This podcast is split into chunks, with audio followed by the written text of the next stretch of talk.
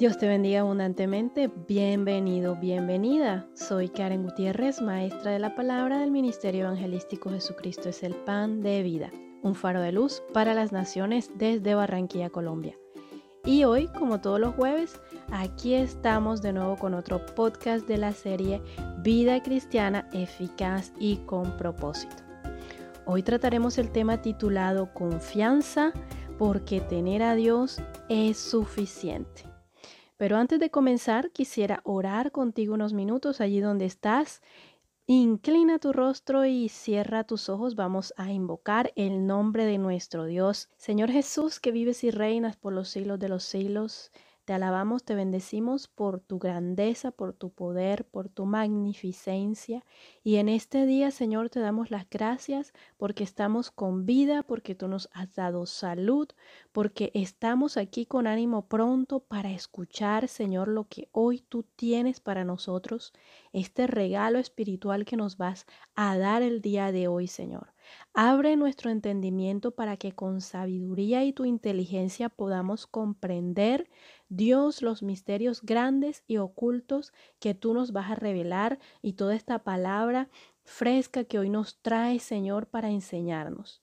Te alabamos, te bendecimos, te rogamos que nos ayudes cada día a seguir en nuestro ministerio, nuestro crecimiento espiritual, nos enseñes, Espíritu Santo, a hacer todas las cosas que debemos para cumplir el propósito de Dios en esta tierra.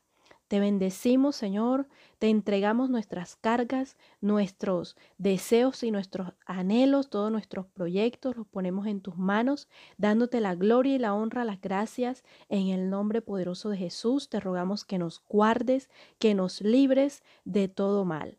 Amén. Ahora vamos a comenzar con esta primera parte del episodio leyendo la escritura del Señor en el Libro de Mateo, capítulo 7, versículos 7 y 8. Te invito a que busques en tu Biblia esta cita bíblica.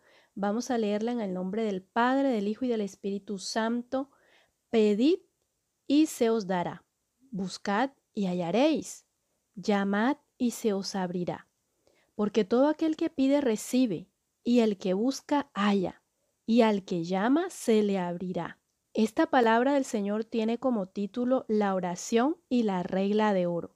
Esta es una regla de oro y una promesa que hoy el Señor te regala, te recuerda para que te genere confianza, para que tú tengas esa confianza plena y comiences a declararla en oración porque si tú pides, hallarás, hallarás lo que estás buscando. El Señor te dará simplemente si pides. Si pides, recibirás.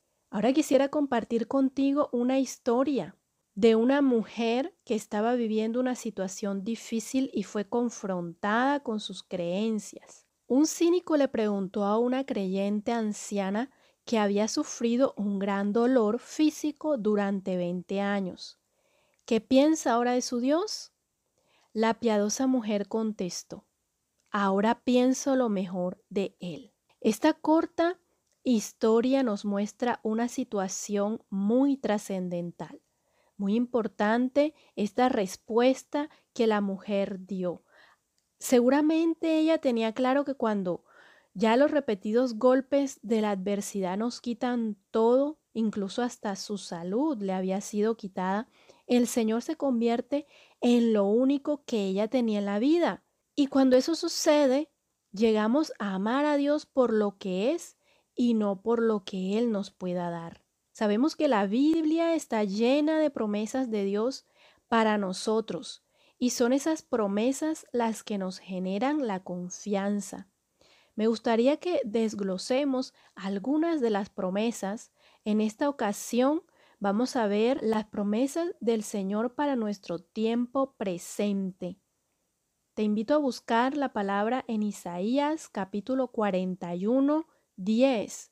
Vamos a leer la palabra que declara, no temas porque yo estoy contigo. No desmayes porque yo soy tu Dios que te esfuerzo. Siempre te ayudaré, siempre te sustentaré con la diestra de mi justicia. Esta palabra del Señor te invita a que hoy como hijo de Dios en tu tiempo presente siempre estés declarando que el Señor está contigo. Estés seguro que Él está contigo. Él es quien te dará esfuerzo, te ayudará, te sustentará.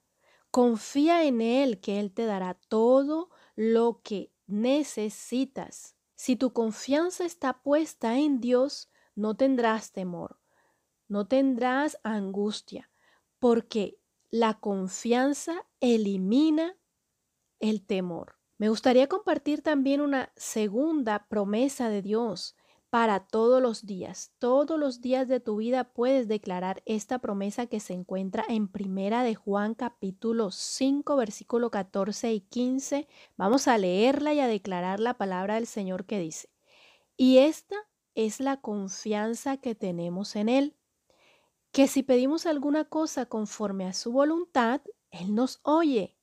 Y si sabemos que Él nos oye en cualquiera cosa que pidamos, sabemos que tenemos las peticiones que le hayamos hecho. Esta promesa del Señor para todos los días está basada única y exclusivamente en la confianza plena que tenemos en el Señor. Si tú pides alguna cosa al Señor, sométela a la voluntad de Dios. Si la sometes a su voluntad, Él te oirá. Él oye, Él escucha tu clamor, esa oración que en lo secreto allí estás tú en angustia, declarando la palabra del Señor, las promesas. Él escucha ese clamor, esa súplica que haces tú por tus hijos, por la necesidad que estás enfrentando. Si tú sabes que Él te oye, tú puedes estar seguro y convencido de que tendrás todo lo que le hayas pedido. Te recuerdo lo que hemos leído en Mateo 7, versículos 7 y 8. Allí está la regla de oro, una última promesa que el Señor te regala para el tiempo futuro. Esta se encuentra en Apocalipsis capítulo 21, versículo 4. Dice la palabra del Señor. Enjugará Dios toda lágrima de los ojos de ellos y ya no habrá muerte, ni habrá más llanto, ni clamor, ni dolor, porque las primeras cosas pasaron. Qué hermoso que nosotros tengamos esta confianza plena en Dios mientras estamos en esta tierra, viviendo todos los conflictos y las crisis que pasemos, pero no solamente Dios nos da promesas en su palabra para nuestra vida diaria, sino que también nos deja muchas otras promesas para nuestro tiempo futuro. Sabemos que en Él hay salvación y de hecho esta promesa encontrada en Apocalipsis habla de ese tiempo en que ya estaremos en la presencia del Señor. Por fe somos salvos y estaremos delante de Él y Él se compromete, Él nos ha prometido que ya no tendremos ni más muerte, ni llanto, ni clamor, ni dolor. Porque todo lo que hemos vivido aquí en esta tierra, toda tu vida de sufrimiento, terminará. Y ya estarás gozando de la bendición de haber alcanzado la salvación. En esta primera parte del episodio hemos visto tres promesas que seguro van a impartir ánimo en tu vida en los momentos difíciles. Guárdalas, atesóralas. No solamente estas tres promesas están para ti. Si sigues escudriñando la escritura podrás encontrar desde el Génesis hasta el Apocalipsis muchas otras promesas más que Dios te va a regalar y que van a impartir gozo a tu vida, alegría, van a hacerte olvidar los problemas y las crisis. Te recuerdo, Hijo de Dios, las oraciones con fe provocan los milagros, pero asegúrate de que lo que pides sea algo conforme a lo que Dios quiere.